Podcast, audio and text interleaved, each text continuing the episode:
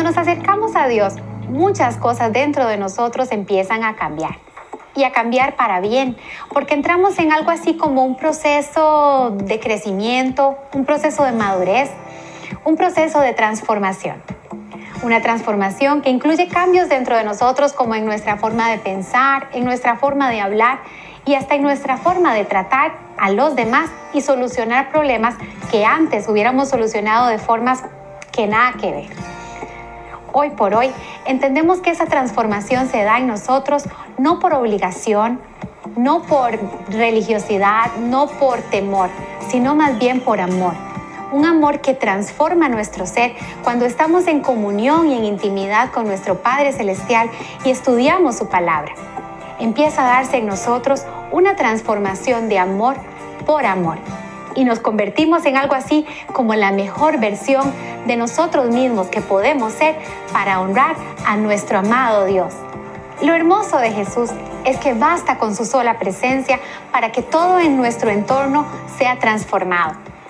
Recordemos la historia en el capítulo 2 de Juan, cuando Él hace su primer milagro y transforma el agua en vino.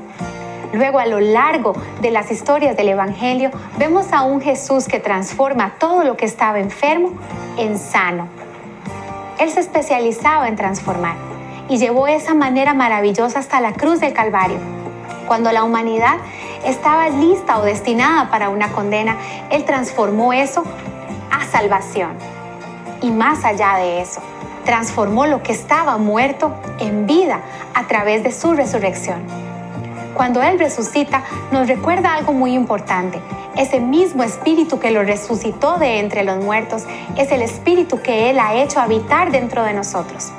Y es a través de ese Espíritu Santo que nos recuerdan en Juan 14, 15, que nos acompaña y vive en nosotros, que nosotros podemos empezar a vivir una transformación real en nuestras vidas de todo lo que por nuestros propios medios jamás podríamos transformar.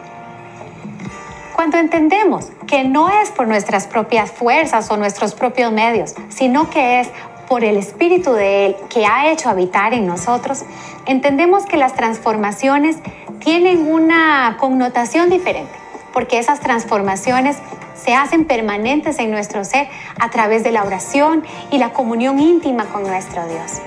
Entendemos que esa transformación va haciendo que lo que tal vez está oscuro en nuestras actitudes o nuestra forma de ser que tal vez no nos hace sentir muy orgullosos de nosotros mismos, se va desvaneciendo con la luz de la presencia de Dios.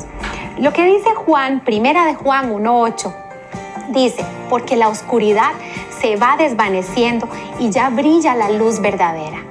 Esa luz verdadera que hace que esa transformación sea permanente en nuestras vidas. ¿Cómo sabemos que Él permanece en nosotros y que nosotros en Él? Pues Él dice en primera de Juan 4:13, porque nos ha dado de su espíritu y nosotros hemos visto y declarado que el Padre envió a su Hijo para ser el Salvador del mundo. Si alguien reconoce que Jesús es el Hijo de Dios, Dios permanece en Él y Él en Dios. Cuando entendemos eso, nuestra transformación se hace permanente y le damos la gloria y la honra a Dios con nuestra vida, como Él se la merece. Solo la presencia de Jesús puede traer una transformación real y duradera a nuestras vidas. Una transformación que nos va a ir llevando de gloria en gloria como nos promete su palabra en 2 de Corintios 3:18. Dice, por tanto, nosotros todos, puestos los ojos como en un espejo en la gloria del Señor, con cara descubierta, somos transformados de gloria en gloria en la misma semejanza como por el Espíritu del Señor. Solo su Espíritu nos puede transformar. Solo su Espíritu puede transformar nuestras vidas, nuestra familia, nuestra salud, nuestra necesidad. Y es solamente en la comunión que tengamos con nuestro Dios que hallaremos esa transformación real y duradera para vivir una vida que lo honre y lo enaltezca siempre a Él como nuestro Dios.